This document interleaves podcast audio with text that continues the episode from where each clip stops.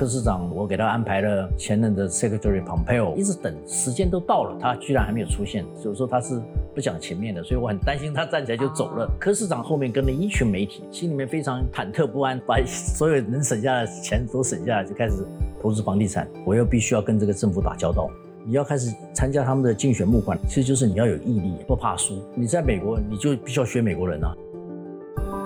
我是侯乃荣，台湾名人堂要告诉大家有故事的人，有意义的事。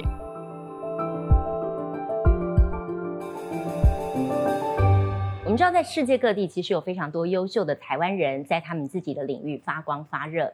而我们今天名人堂的嘉宾呢，请到的是旅美博士许基高先生。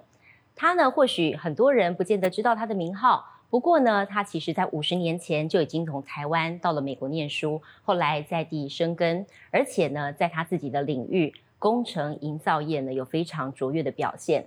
在今年四月，他更成为了这个民众党主席柯文哲访美当中一个非常重要的牵线人。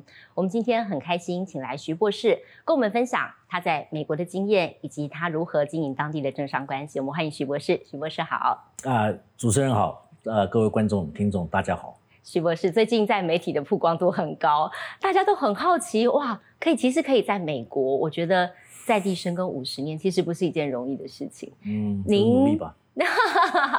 您客气了。您大家其实最一开始听到您的名字，应该是从柯文哲主席访美的这个行程开始啊。对，当初啊，我们来聊一聊，怎么会找上您来帮忙安排这一系列的行程？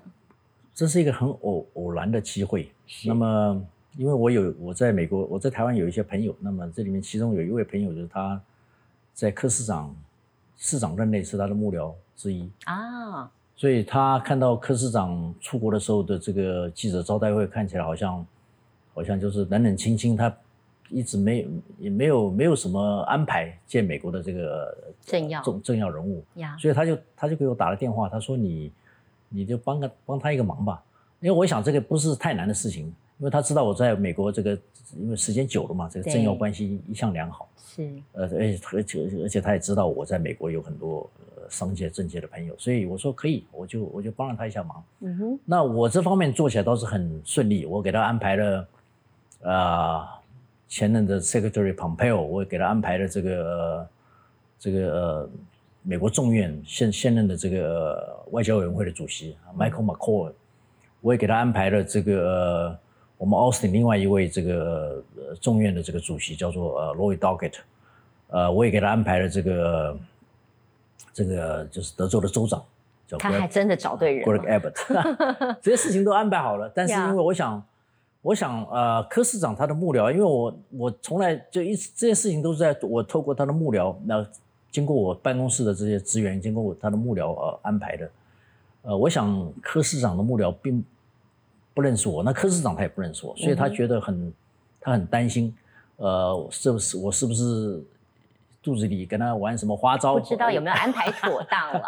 因为，呃，因为我那个时候跟他的这个呃呃秘书长叫做呃周大使周台竹，他就自己就打了电话给我，突然间冒出一个电话，他说我们也不知道，我们也没有跟你见过面，我们 他们很谨慎，对不对？很谨慎，很谨慎。后来后来他们这个。啊，这个 schedule 这个就是这个安排变了好几次，因为你知道我给他安排这些人物都不是在美国不是简单的那个 schedule 没那么好调的，对不对？没什么好调。像庞佩奥他就改了两次，后来我 后来我终于把这个事情搞定了。是。那么搞定了以后，那天就是这个最戏剧性的就是见这个庞佩奥。他之前他已经去过这个就是呃 Congress，呃 U.S. Congress 就是这个国会的办公室，那也是我带他去的。我想他可能可能他这是他唯一一次进到这个国会的办公室里面。Anyway，我就到到了这个 Pompeo 的办公室，所以我就找到了。找到以后，我就下面等他，一直等，时间都到了，他居然还没有出现，所以我就很紧张。我说不是该准时到吗？我说这个东西，因为我跟 Pompeo 相交也也有过一阵子，所以我知道他是一个，就说他是他是个性还是有点怪的，他他就说他是不讲情面的，所以我很担心他站起来就走了。就事论事，时间就事论事，就是就是该他当国务卿，而且王佩友，你知道他，他他是一他是一个非常杰出的政要，他当他当过中情局的局长，他当过这个众院啊情报委员会的主席，当过国务卿，所以我就赶紧跑到楼下去，跟他的这个秘书长，那么他们的电话呢也没有美国的这个呃这个 carrier，都是用台湾的这个 line 还是办法，不是当地的号码，不知道，所以我只能够用 line，反正那 line 你知道有时候它是不是很不是很通畅，呃，它这个 line 不是很可靠的，不是非常 reliable，对，所以就是反正。我就他，我就看到电话里面，但是我们听不到对方在讲什么话，我就一直跟他讲说：“啊，那着急的不得了。”所以后来反正他了解了，我已经在里面等他了，所以他就呃就请这个科市长就下来了。我才看，我才看出他们一群人下来的时候，后面跟了一群媒体。哦，所以他们一直在车上等到柯市长是心里面非常忐忑不安，他觉得说。呃，下来要是见不到人的话，那那这个那这个不回回台湾，这个这个这个这 个就就不好交代了 呀。所以说他就一群人就赶紧下来，然后进了这个办公室。那那当然台湾的媒体还在外面等到，反正就我带他去见这个访配偶。那么台湾的跟美国的就是这种彼此的了解的程度，就是还不是很。就说不是很融洽，嗯，像这种就我好奇，就是您在当地其实做生意也都很做得好好的，您为什么愿意来帮忙牵这条线？因为很多人政治你知道比较敏感，然后又会怕有被贴标签的问题。您您那时候想法是什么？我其实我台湾来的朋友，我基本上能够，我就是说来找我，能够就是说需要见些什么人物，我基本上我都是我能帮的我都帮他。那那这个像这个，你知道这个呃。Tico 就是呃台北台北什么文文经啊办事处，在这个休斯顿，像前阵子他不是办了一次叫什么半导体的这个这个呃就是跟学界的，我我也给他安排了一些一些对，所以说啊那以前台大校长叫叫余兆忠，这个你可这可能都在在你前面了，嗯，他到美国去时候，我也我也安排他去见这个呃呃这个我们德大的校长，那最近是管校长跟这个。周家培，呃，副校长到美国去，对，我给他安排了一次，呃，见这个当地的副校长。所以说，说这种事情对我来讲不是太难的事情，但是对台湾有有好处的事情，我们就大家就说能能够，而且台湾实在在这方面，我是觉得非常。因为因为我我是经过我努力，我得到了一些果实。我说这没关系，我能够能够帮台湾就帮台湾。所以我是我是这样做，所以我是很努力的在把这个事情做。台湾未来要怎么样发展？其实下一届的领导人也是扮演着一个非常重要的角色。我想请博士就您的高度来看，就是尤其当现在郭董又加入战局之后，其实让台湾的明年的选举其实变得有非常多的变数存在。您怎么样看目前这整个发展的情势？这些候选人都应该要。呃，把彼此的这个这个口水战转移到谈一谈台湾的未来。所以说我我回来，我其实我我很想做的一件事情，就是今天我们怎么样子把台湾交到下一代啊？像主持人，你就是下一代，我们的下一代。当我们我们从当我们这个台湾给我们的时候，我们是把它造成一个一个打造成一个欣欣向荣，就像我进。走进门时候看台式啊，那时候台式，那时候我们就台式、中式、华式，就说是一个是一个很嗯，基本上是一个安全的社会，而且我们有经济的成长，我们是一直在往上走。虽然说我们有不停的这个有退出联合国，哇，美国人跟中国建交，但是我们还是是我们叫什么？我们提出来口号叫什么？装进自强而处变不惊。所以说我们台湾至少还在那个时候还是一个还是一个一个一个一个可不可忽略的一个实体，对不对？而且我们有希望，我们有远景，所以我将来我觉得我们这一代应该交把台湾交到下一代的手里，就是应该这样。第二个，我们今天要谈的就是台湾今天在在国际上，we have no seat on the table，在任何谈判上，我们不管是我们只管是 CPTPP 也好，不管是我们区域的这个经济也好，我我们都是要靠美国人跟我们谈，我们要靠日本人谈。而现在我很诧异，就是说我们居然要靠南韩来跟我们谈，所以说这个东西台湾现在是极。我们必须要，we need a seat on the table，we need have our voice heard。我们必须要让我们的，我们今天台湾人的被听见、被看见。啊，对，我们今天台湾的利益为什么要别人来来来跟来替我们争取呢？我们应该要告诉全世界的人，我们台湾人的利益在什么地方？嗯，我们要告诉全世界的人，我们今天今天我们台湾要的是什么东西？所以这个事情，我们台湾要要要要好好的，就是说是可以做得好的。嗯，但是我们就说。没有做，还有很大的努力空间要进步了。最大的就是服务业跟这个呃跟这个农呃与农业这两件事情是是是总统候选人应该要想到怎么样来做这个事情。哎，不是我自己好奇，就是说你其实在美国的时候，呃，我们刚才提到四十几四十几年，这四十几年来，其实你。呃，你先讲讲您的背景。其实你没有任何的家世背景是在这个大企业里面的，没有。那您到美国去如何经营政商关系？我觉得这点其实也很值得让大家来听。哎，就是就是不甘心嘛。你你知道我 我是台大毕业的，我到到我我也算是台湾之之子，是不是？我我到美国去的话。呃，你到美国是从硕博士念，对不对？对，从从硕博士，对我台大毕业以后，德州大学的，对对，德州大学那时候便宜嘛，但是我就德州大学的时候，那时候我不晓得去了以后才这么难，这么难读，真是真的叫我吃尽骨头。反正就是读完硕士，读完博士，然后就啊，就开始教书。我我那因为。台湾人嘛，或者是华人，这读了博士就想去教书啊，这个当个教授就是 就是得到名声也好，对不对？得到得到大学教授，得到社会的这个 尊重尊敬，所以我就去教书啊，在圣地圣地亚哥，在在圣地亚哥教书，学的是农工，那时候学的是土木了。后来到对对，我大学学的是农工系，后来我到我到了台到了美国就学土木，土木就学结构结构工程。那么就是呃，因为我。你知道我到美国去，其实就想赚钱，就想改善家里面的经济环境。我父母亲都是公务员，那时候，嗯，其实就是想对家里面的经济，因为那个时候我到美国去的话还不错。我我奖学金或者我后来就是在在学校当了一个助当了一个助教，反正就是就是反正就教授的工友吧，就是助教就是你什么都做，老师什么都做啊。他叫你做实验你就做实验，他叫你。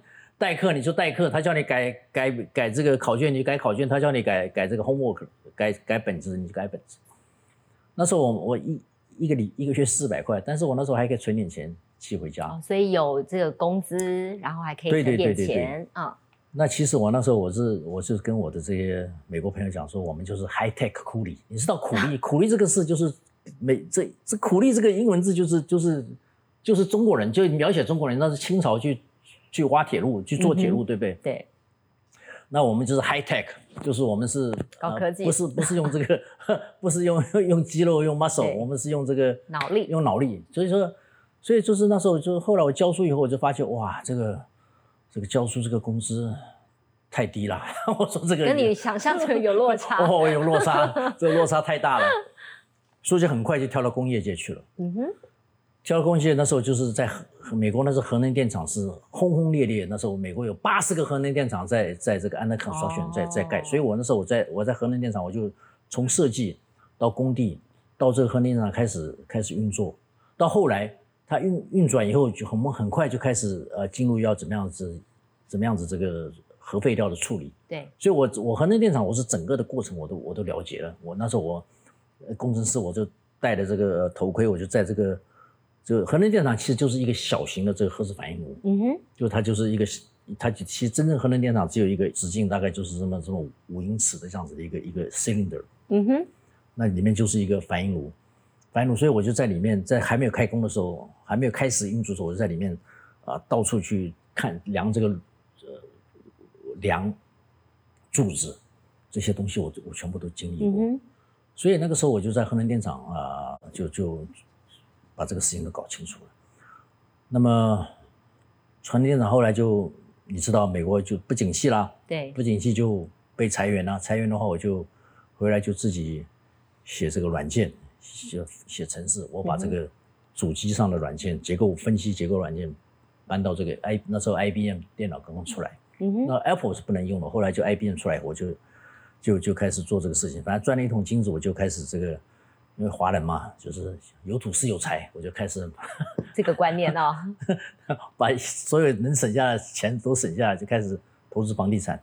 哦，啊，投资房地产以后，就房地产又越越来越多，自己管不了了，那你就得请人，请人以后你就得，那我说干脆就成立一个这个，就是营营建营建公司吧，营造，所以就主要的功做功能就是替我管替我营修补管房地产。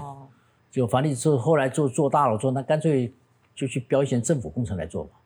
嗯，那后来又收购了一个桥梁公司，所以反正就是这样子，就是一步一步一步一步步。但当然就是说吃过吃过不少苦，但是这这整个的整个的想法就是就是想要在在在这个美国，第一个是想要赚钱，第二个出人头地。嗯，那从这过程里面，我又必须要跟这个政府打交道，房地产跟这个。你要跟政府的关系要打好，政商关系，政商关系要要非常好，就是跟台湾一样嘛。你说台湾哪一个房地产的这个公司跟跟这个跟我们这呃执政党的关系不好，一定要一定要一定要维持良好的关系。所以我又跟政商关系又开始建立政商关系，然后因为这样子，我开始了解他美国这个政治的运作，就说你这个他这个美国这个这个政策是怎么样子出炉的。嗯哼，美国他讲他是讲究一个 checks 跟 balances，他所有的东西他都是。事先就先告诉你的，他是公告，我们要有啊六十天、三十天的公告，然后你个人可以去提意见，提意见他要去，他要然后完了以后他要 hearing，他要一切都有，一切都有都有，所以我我对他美国这个政策我就我就我就开始了解，了解以后的话，你就说那你也得去这个你也得去这个叫叫 fundraiser，你这个竞选的这个募款募款你你也得去啊，要不然的话你这个。Money talks，right？你你没有钱的话，你怎么你你？所以你要去，因为美国人，你要知道美国的这个这个众院参院的这些议员老爷，包括总统，美国这个竞选的，他这个费用是每年年在增加。嗯哼。所以这些众院他是两年就要竞选一次，所以说他必须要，他有百分之四十的时间都在外面募款。嗯哼。所以说你要募，你要对他有影响力，就钱钱是买什么？钱就是买买影响力嘛，对不对？你你就是 voice 对，所以说呃，你要开始参加他们的竞选募款，然后你要有什么问题，你去找他们，找他幕僚，他可以呃，这个是互相啦，某某人啊，这个曾经在 在我们这募款过，呃，他就说他们都知道啊，他不可能这些这些美国的政客，就是说美国的政界，其实我我最了解的就是就是克林顿总统，他就他只要见过一次，他下次他知道哦，便是旭，就说你真的是哎，对对对。所以说，就是从这样子慢慢、慢慢、慢慢的就是累积起来。嗯，那其实就是，其实就是你要你要有毅力，就是不怕输。但不容易耶，因为在美国，你一个外国人 在那边，然后你还要管当地人。主持人，你你你讲的话一点一点都没有 错，因为经常你像是竞选募呃政治呃竞选呃叫做 fundraiser 这种呃募款参会，募款参会，基本上你去的话。就是说，东方人本来就很少，那台湾台湾人基本上就，大概到现在为止就是我一个，可能偶尔碰到碰到一个，但是基本上都是我一个人。对，所以但是你要你就是要要有这种，因为你知道你在美国，你就必须要学美国人啊，那你要不然怎么样？你去跟美国人比，对不对？我们又没有这个专利，像这个印度人的头头脑这么好，我们就是完全是陪这个凭着这个自己的这个，对不对？凭着我们的学学历，凭着我们经历，我们就在在那边。把这个天下给打下来，对，就是这样子。所以说，对这个不太容易，但是反正五十年下来，也也也做成了一些事情，也赚了，呃，赚赚赚了一点钱，就这样子。但你在那边管理外国人，你觉得最难的是什么？呃，管理外国人，美国人，美国人非常难管，你知道？自我意识很强啊！我想你，而且我管的人，就是说从这个从这个从这工程师到到这个这个这个工人。啊，等于讲贩夫走卒，我都要管。那当然，我我下面有人管，但是出了问题，最后反正就是都都是到老板身上。遇过一些什么状况吗？啊，那那这个很很有趣了。你就是反正你记住，每一个礼拜一都有 accident，反正就是什么人没有没有来上班，或者是什么人在牢里，你要去把他给保出来。所以说，呃，在这个时候的话，你就只有你就只有用用公司的这个呃纪律去去规。规范它，但同时你要，同时你随时你要准备出状况，你要去把，因为你他不来上班，还是你吃亏嘛。呀，所以说这个这个事情是是，所以为什么美国现在你知道，美国所有的制造业都已经离开美国了。对，对你你看最早我们去美，我们从小长大的时候，冷气汽车，呃，所有的东西都是美国造的，连电视什么 RCA 啊，你记得不记得？这电冷气是。呃，冰箱是中心的冷气，这个都是美国美国造。现在美国这些东西都不在了，都外移了，都外移。嗯，有一样东西美国移不出去，就是就是这个基础建设。嗯哼，你不能从中国大陆造个桥就把这桥搬过去，你必须要在美国造。所以你而且美国它没有这种劳工的签证，你没有办法说像沙特阿拉伯招进大量的这个劳工移民。嗯哼，美国没有这个事情。对，你非得要啊，你像讲台积电。他就现在问题面临问题，他说我要从台湾找工人，当地工会马上就说，我们美国不做这个事情。嗯，所以这个美国这个事情，你这你要去了解美国，就是你要了解美国这个各个样样怎么去做事情。我们台湾人在技术方面很行啊，就是各方面都都这个都都能够领先。啊，像台积电，它这个它从这个二十几纳米造到这个五纳米，造到这个三纳米，现在造二纳米啊。现在它在在台南好像开始研究这个一点四纳米。嗯哼。所以这东西的话，我们台呃呃是技术是没问题，但是在美国这个地方的话，就是还是那句话，美国它它的它的钱是硬的。嗯哼。美国他给他给我们台积电的钱也是印出来的。嗯哼。他他给我们台积电呃十几亿美元。他就他同时给他的 Intel 二三十亿，嗯哼，给他这个 Micron 二三十亿，对，这个钱都是他印出来的。他用他一共国会批了这个八百亿嘛，八百亿的话就是我们台积电拿了一点，对。但是我们台就是我们台湾台湾人真的是要很机警，很就是我们永远要记得我们的强项在哪里，嗯哼。那我们要在美国去做生意呢，我们要怎么样子去啊进入美国的这个这个。社会社会文化圈子里面，嗯哼，因为因为我们是因为台积电百分之七十的产品是卖到美国去，对，没错，所以你到美国去是必然的，嗯哼，你因为美国人不可能这样，你知道，你在你在台湾就你就你要你要到美你要把产品卖给我们美国人，你必须到美国来，你像从日本的这个丰田汽车，是不是？现在基本上每一个车厂都在美，呃，日本的每一每一个呃厂牌都在美国有有有有这个有工厂，对，韩国的这个。现代，嗯哼，在美国也也也有车厂，嗯，Kia，OK 也有。你你不要讲韩国，你像欧洲欧盟的这个德国的这个 Mercedes-Benz，在美国也也有也要也要造车厂。嗯，所以你你必然的这个事情你你是免不了的，你非得去。你不要讲，你就想这个空客这个 Airbus，它在美国也也也有这个 assembly line。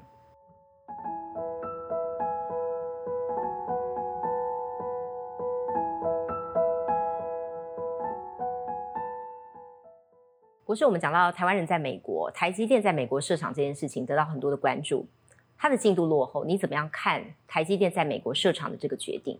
在美国市场是是必须的，因为你今天不去，他明天他他一定会压迫你，叫你去的。就像我就跟刚才讲的例子，像这个日本的这个丰田，呃，韩国的这个这个这个 Hyundai、Kia，呃，包括这个呃德国的这个 Mercedes-Benz，包括这个呃 Airbus 这些厂，因为什么？因为它的只要你在美国，因为美国它是一个市场很大，而且它的它的购买力非常强，所以台积电很简单嘛，它今天百分之七十的产品是卖到美国去的。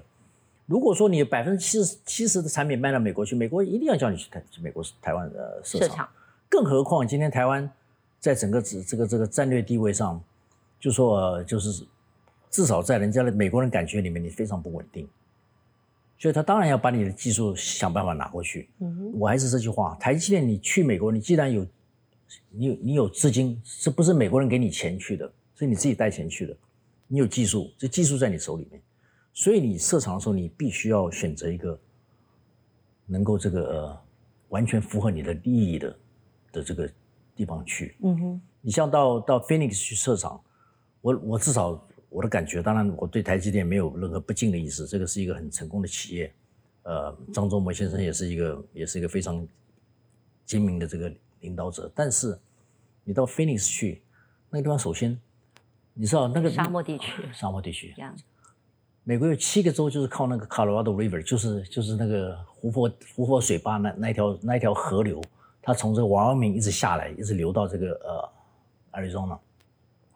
它已经是最后一个州了，嗯你就想想想到它这个，而且 Phoenix 地方发展的这么这么这么快，它它的用水量是不得了的，所以首先你是缺水，你台积电在台湾已经受了这个受到，因为前一阵子不是台积电因为缺水嘛，缺水就就把我们农田的水，就你当然你在台湾的话你是老大，你就是。你你要水就是给水，你缺电我们就其他人都不用电就给你电就给你，因为什么？因为你是龙头老大，你我们需要你这样的一个企业。你到美国就不一样了，啊，你像这个刘德英跟魏哲家都是跟拜登照了照的，拜登总统照的像很漂亮。但是你说你打电话给他，我现在没有功能，你怎么办？缺工也是个大问题，缺工是大问题啊。对，所以说你今天是美国人，他给你。他给你任何这个好话说尽，啊，把你这个引诱到到这个呃美国去。当你开始把这个，这我我了解太了解美国了。你只要落一落地，你的你的钱下来了，你你这个第一第一第一第一个产第一个产值的土挖出来了，你就是自力更生了。嗯哼。你说他台积电，你带工程师去，OK，没问题。你刚开始嘛，对不对？啊，美国人反正那商会都把你讲的这个，好像讲的这个是是是，这个是好像是美国就是一到美国就就没问题了。但是你就要带工人去，你看到没有？什么问题？工会马上跳出来了。嗯哼。啊，你你说我你说我美国工人懒，你你这个话是不对的。没有当地的美国人 对机会哦。对，你说你你说美国工人懒，这是不可能的事情。你说我美国工人不懂技术，这也是不可能的事情。你说你要把工人带过来，我们美国没有这种工人的签证，嗯，所以你看碰到问题了吧，对不对？所以这个问题就是说，将来不管是台积电，任何企业到美国去，一定要跟当地政府政府签订合同。我今天你要你要给我什么东西，一二三四五讲清楚，而且叫叫政府签字，嗯，这个时候你就有。有有这个有有能够能够在法理上，美国是站得住脚了。美国人他说是 We are the land of laws，我们今天是法治的国家。所以当你在法律上站得住脚的话，你就至少你可以跟他 argue，你可以跟他跟他跟他去去去去要求谈判争取。嗯哼。现在就说台积电，我想可能以后他还会还会还会有问题。嗯哼。但是反正这个都是学习嘛。啊，台积电以这样子这样子成熟的这样子的一个产业，将来反正一定一定可以。克服这些困难，但遇到困难只能想办法解决，只能想办法解决，就这样子。但是你如果困难可以避免，你就事先先避免它。嗯，因为我们我们去，不管怎么讲，我们就已经是外国人了。对，我我觉得您体会非常深，因为你自己一路这样打拼过来。我们就是外国人啊！我我我我有一个信念，就是说，When in Rome, be a Roman。你当你在罗马的时候，你就当罗马人。你就这样子，你那你说那你说怎么办？你现在你现在就你要跟美国人打拼，你就是至少至少跟他站在一个一个一个一个就平起平坐的一个一个立足点。对，我们来来来来来来这个，我们已经我们语言上已经缺了，我们这个文化上已经这个呃不了解，我们已经已经输你很多了，但至少在这个立足点上，我们要跟你跟你站站平。你这个不服输精神是从小就这样吗？啊，对对对对，还是到美国去才慢慢历练来的？这是我这是我母亲。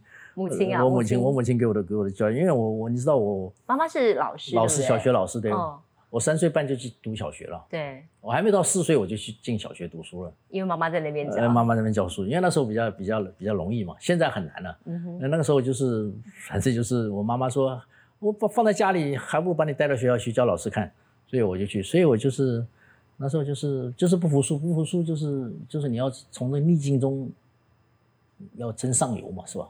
你记得他怎么跟你讲的吗？让你有之后有这么身体悟？我妈妈就是，他就讲，他妈妈最喜欢骂我们的一句话就是没出息。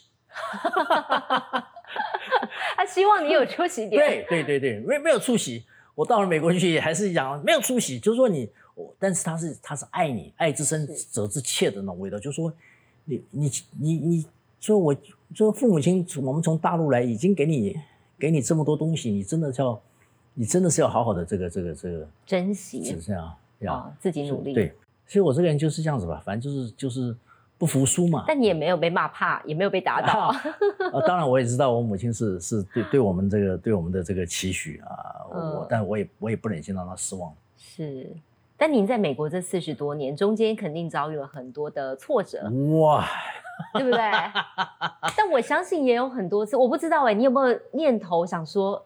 那我打退堂鼓，我回台湾好了。好几次，啊我就说我当时没有打过退堂鼓，但是其实我我好我我有我有几次我是可以回台湾的，因为那时候我学的是土木，台湾那时候十大建设轰轰烈烈，正需要正需要我我的这种这种这种经验，就说呃我我的就就就举最简单例子，我当初读完博士的时候，我要我要回台台湾教书的话，我全国这个国立大学由我挑，随便哪一个都可以。我们现在每一个现在都退休了，那时候。我们系里面毕业的几乎每一个国立大学都都有我们土木系都有我们我们这我我的同学是，那那个时候后来就是说我我学这个呃完了以后我就学这个就是高楼的建筑，呃核能的建设这些东西我其实那时候其实那时候我们在呃就是呃就是 TICO 叫做呃台北文经办事处对对对也也在那边找过人嘛，像像核能呃建建厂的这个人员。嗯哼。反正我就是想那时候，反正就是说呃，因为因为我觉得我我这个人是是有点反骨，就是 越有挑战性的事情，我就越越要去把它给做出来。所以我在美国学了不少东西，你核能电厂、高楼建筑，到这个海面，这个是海面这个专油的平台，前海专油平台，我我通通都学过。所以说这些事情，啊，就是学了不少事情。但是就说是，呃，你回过头来看的话，就反正，呃，就像我们刚才聊天的时候，就是一个人选择嘛。选择的话，就是那我今天可以 七十二高龄能够回台湾。再能够呃谈一些事情的话，这也是这要不然的话，我我不会今天不会有这个本事嘛，是不是？那你当时候决心要留在美国，那个信念是什么？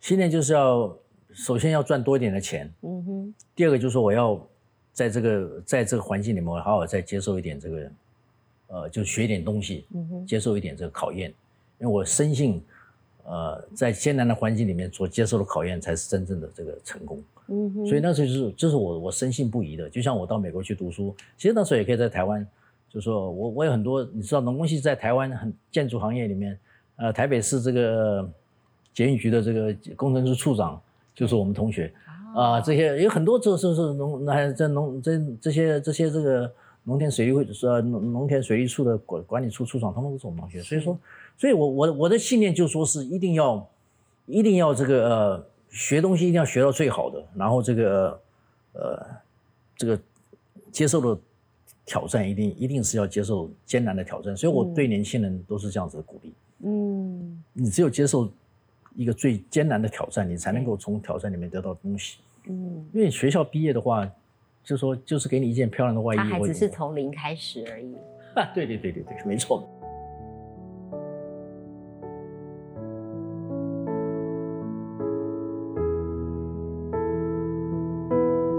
我是你自己在美国从事营建业嘛，对不对？对对对对对对。那我比较好奇是，因为台湾目前也面临了一些困境，对，年轻人在台湾买不起房，对，工资也低，对对对对对对对。您从这个角度来看。你有什么样的建言或是年轻人就是你，你现在台湾是不是经常我这每天报上都看得触触目惊心，就是说你要打房要压房。我今天我买第二套房子，我就是让你给你百分之五十的贷款，你的利息 很多人连第一套房都买不起。但是你今天问的问题都是你都是在你基本上其实被伤害到都是这一群比较比较买不起房子的人，还是就你你要你说第二套房子，就是你根本就是没有在。没有从这个，就说你这个东西一定要从这个需求、供需的这个面层面来做。你这个这是一个经济的问题，你必须要从经济的角度来解决这个问题。是，所以我们政府也做了一些事情，譬如说是呃，合宜居啊，那么就是呃，然后我们这个叫做叫做这个以呃叫什么呃，以租代管啊，社宅是不是？就是这是社宅对对，就社宅就说是呃，就说是只租不卖的东西，所以所以说这些东西都在做，但是这个。速度太慢了，你永远跟不上。这问题就是永远一天比一天严重。嗯今天我讲了两件事情可以做。第一件事情，空屋的问题。你现在空屋，台北是比较少了，新北比较少，但是你其他地区有空空屋，你你把空屋把它，你空屋就这样浪费了。我政府给你贷款，我就是我有一个条件，你就是先租后售。当我当有。当有这个年轻人搬进去住住的时候，他就知道我这个房子将来是我的房子。嗯，你给他十年、二十年，呃，工资高一点的人给他十年，工资低一点的人给他二十年，或甚至于三十年。但是这个年轻人他就知道说，这个房子将来是我的房子。国外有一些国家是对呀，这个对对对对，那是英国也有，美国也有。对，就说先租后售。嗯哼，但是这个售价就是在你租的时候你就已经先先把它定好了。嗯哼，这样子的话你知道吗？因为房地产的问题，房地产本身其实是一个完全合理的这个投资的渠道。我在美国，因为房地产也赚了一笔几桶金子。但是，就说你当你你要把这个风险跟利润要要一个合理的分配。嗯哼。就说当你搬进去的时候，我就把房价定好。那么这时候就说对对这个有房子的人都是放那边年纪大的，他反正你他每个月付租金，他也他也省掉这些去去维修啊什么，因为他知道这个年轻人知道是房子我的房子，他就会。维修事情都解决了，对。然后你这样付到后来，你你这个年纪大的，你也可以把这个租金拿一部分来，就付掉贷款。政府给你融资嘛，嗯哼，然后这个或者给你无息贷款都可以。你这个东西都比你什么啊贴补地租金啊，这个东西都能都是都不是都是这个就是这这个东西都是治标不治本的办法。你今天从这个角度去做的话，你就把这个这个从根本把事情给解决了。嗯哼。然后第二个你可以做的，你可以就是这个事情你做完以后，你可以你可以再到这个呃这些比较郊区地方去把这工业用地把它给买下来，然后盖房子啊。现在的问题是这些，不管是有钱人也好，不管是因为一个资本，一个是呃风险嘛，对不对？他要资本要他要是能够没有风险的话，他当然就就去把房子买了就摆在那，因为他知道这个完全没有风险。当你开始把这个风险开始平分去分配，我这个我这个租房子的人，我我就我就先给你签了合同，反正二十年以后这房价是跌了，是是涨了是跌了，都是我来承担。对对，那你这个那你这个就是一个比较合理的分配，对不对？那你这个。年纪年纪大的人，有房子的人，他可以，他是可以承担风险的比较小，所以他就把这每个月就给你收一点房钱，就就因为他是他这利润就比较，他就把这个风险让给年轻人去去承担，他就把这个利润也分分配一点给给给年轻人，这个不是一个很好的办法吗？所以我们事情是都是人做出来，我在美国就是这种这种想法，啊啊，我英文不好就学英文，啊。这个这个，我需要这个跟政府打交道，我就去，我就去参加他们的募款。哎，我我我有时候去参加那个募款，然后只有我一个，只有我一个，只有我一个台湾人也好，是中国人也好，就在那个地方。那我也得去跟人家这个搭讪一下，啊，学一学这个这个呃足球，谈谈足球啊，谈谈这个政政界人物，谈一谈这个呃呃这个这风花雪月啊当时的事情。因为你你要去学嘛，想办法深入当地的文化。对，所以所以就是就这样子。所以说，像房地产的问题是。绝对是可以解决，但是永远记住，我们要用经济的方法去解决一个经济的问题。嗯哼，绝对不要。我现在看的这些问题，通通都是用政治的方法去解决经济问题。这个东西就我们就基本上我们就跟啊对面是没什么两样了。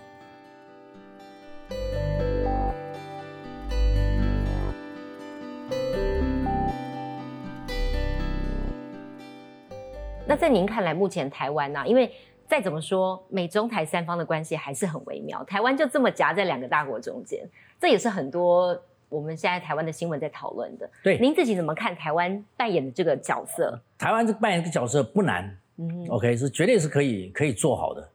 就是说，当然我是一个没有没有任何包袱的人来看这个事情。嗯，台湾很多这个事情做不好，就是因为都很多包袱。你因为我是美国回来的，台湾。是一个倒三角，台湾是一个下面就是一个一个一个倒三单倒三角的这个尖端，我们这个尖端要能够把它把持住，这个三角绝对是一个稳定的三角形。怎么怎么把它把持住？我们台湾先从美国做起，因为美国你你你觉得他是呃 angel，呃你觉得他天使也好，你觉得他是这个这个这个魔鬼也好，反正他就是美国。美国你记住他的钱是硬的，所以说我们就是要利用这个关系。把美国的这个这个呃关系做好，我说是跟美国有一个战略性的关系，就说 strategic partner，有一个建设性的关系是建设建设性的关系，就是 constructive 的一个一个 relationship。你当当你把关系做好做好做好什么？美国人，你给我我要的东西啊，我我不需要你派个航空航母过来，OK？你你卖我飞机的时候，你就把这个零件维修。全部都转移，技术转移，所以，我们台湾就是要有这样子的人才啊！你要把美国啊，你把你把这个，就是说我讲的是国防，先要自主独立。我国防独立自主以后，把中共的关系也就稳定下来，嗯，稳定下来，然后再再下来，接下来我们继续要说。你刚才讲到这个年轻人，你说房子的问题，除了这个，还有还有年轻人收入的问题啊！你今天你你这。一个月赚个三四万块钱，你你怎么去买房子？你怎么？我看这街上随便看看都是上千万的房子，你怎么去买？收入提高，收入怎么提高？你就是要，你知道制造经济的果实只有三个三个元要素，一个是资本，一个是劳力，一个就是这个呃呃土地。今天我们驻外人员一律应该寻找商机，把我们台湾有的卖卖出去，把台湾没有的引进来。当你把这个事情做好以后，你把这个外商外资引进来以后，你就工资就提高了，对不对？因为这些人走不出去了。你想举例来讲，你说这个六福村，他一个一个人就是一一一个一个这个一个向导就是三万多四万块新台币，你香港的这个迪士尼就是六万七万，double 的薪，double 的薪水，OK，呃，这个叫什么？这个叫呃日月光，他一年的这个营收跟 Seven Eleven 是一样的，但 Seven Eleven 要养多少人？对，要养他十倍的人，他这一万工人下面人员要十万工人，那你说你这个，你你这个不可能的事情嘛？所以你必须要把这个啊，我们这个航空城也没有做。啊，这个远东转转运中心也没做，就这是用我们政府要赶紧做，做完以后工资提高就没有问题。那你从这个三角关系起来，你跟美国关系搞定了，你把农业一跃卖到美国去，你不要受中共的这个牵制啊，是不是？既然他今天其实你看这个中共每次要打击，第一个受害的就是农民跟渔民。对是不是？嗯哼，因为你这个走不掉的，你今天你不卖大陆，好像你没有地方卖了，还是一个大的市场对不对？还是一个大市场，但是你要把它分散掉。你今天你到你到这个美国去卖，你到这个欧盟去卖都可以。你把这个呃叫做叫做这个 organic 这个这个 USDA 的这个标签贴上去，所以我们我们台湾是有很多路可以可以可以可以找出来，可以可以可以走活的。博士有好多经验可以分享，最后一点点时间，请你给年轻人一些建议好不好？有些人或许在犹豫，我要不要到国外去吸取国外经验？你会怎么建议他们？我我觉得，呃，这个是我的经验呐，就是说，当然我的经验可能，呃，大家不见得完全同意，但是我觉得，年轻人你就是读完书以后，读完读书只是给你一件外衣，漂亮的外衣。我是大学毕业，我是台大毕业，我是。我是这个呃交大毕业，我是清大毕业。这件外衣你要穿了以后，你要能够去走入战场，接受最严酷的这个这个考验跟洗礼，把你的这个筋骨把它给弄强壮。我觉得年轻人就是应该到美国去。嗯我我我是我是最喜欢美国，因为什么？美国这地方是全世界对移民最友善的国家。虽然你整天骂他，整天整整天，但是我跟你我们在台湾不是吗？你说这个这个 Microsoft 的这个这个 CEO。哎，是印度人呐。对，你说这个这个 Google 的 CEO 也是印度人呐。你说真正在移真正的移民在全全世界到各地地方去各各个各个国家去能够有出人头地的，还就是美国。嗯，你说你要到澳洲去，你买栋房子，那你没钱的话，你你买房子干什么？你到你到这个你到你到纽西兰去，你到英国去，英国的话，它是你在移民在英国你是很难生存下去的。嗯哼，所以说。到美国去，美国这样地大物博，它的地跟中国一样大，它只有三万三亿人口，三亿五千万人口，嗯哼，而且那个地方一片一片平地，不像中国，中国只有只有百分之四十的地是可以适宜人居的，你晓得吗？美国那个地方是，你从我那个我那个奥斯汀，我们刚刚聊天的时候，你开到 El Paso，开到这个开到德州最西边的那个，就是跟那个墨西哥交界，跟那个阿里桑那交界的地方。那八百英里啊，八百英里的话就是就是一千四一千四百公里。对，你知道的，你是一路上你是看不到几几栋房子，你也看不到几部车子，一路上都是一路平坦。嗯，你知道看到的就是牛跟羊。所以走出去就有无限的可能，你会看到更大的。我我觉得，我觉得，我觉得，我我我觉得，我真是我我自己，我知不知道该怎么说，但是我是想说，年轻人赶紧到外面去看看，哪怕你摔了跟斗，摔得遍体鳞伤再回来，你都不吃亏。好，我们今天非常谢谢徐博士，很多宝贵的经验分享，太感谢您了，谢谢徐博士，祝福你未来顺利，谢谢博士，谢谢谢谢谢谢。